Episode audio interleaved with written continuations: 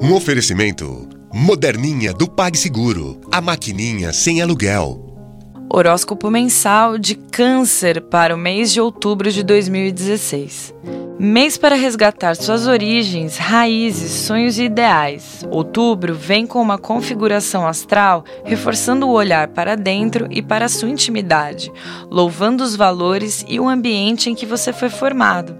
Será ali que você irá resgatar forças e rever planos para o futuro.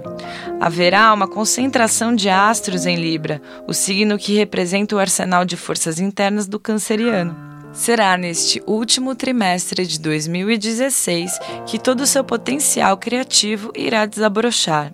Essa onda positiva se torna ainda mais poderosa a partir da segunda quinzena.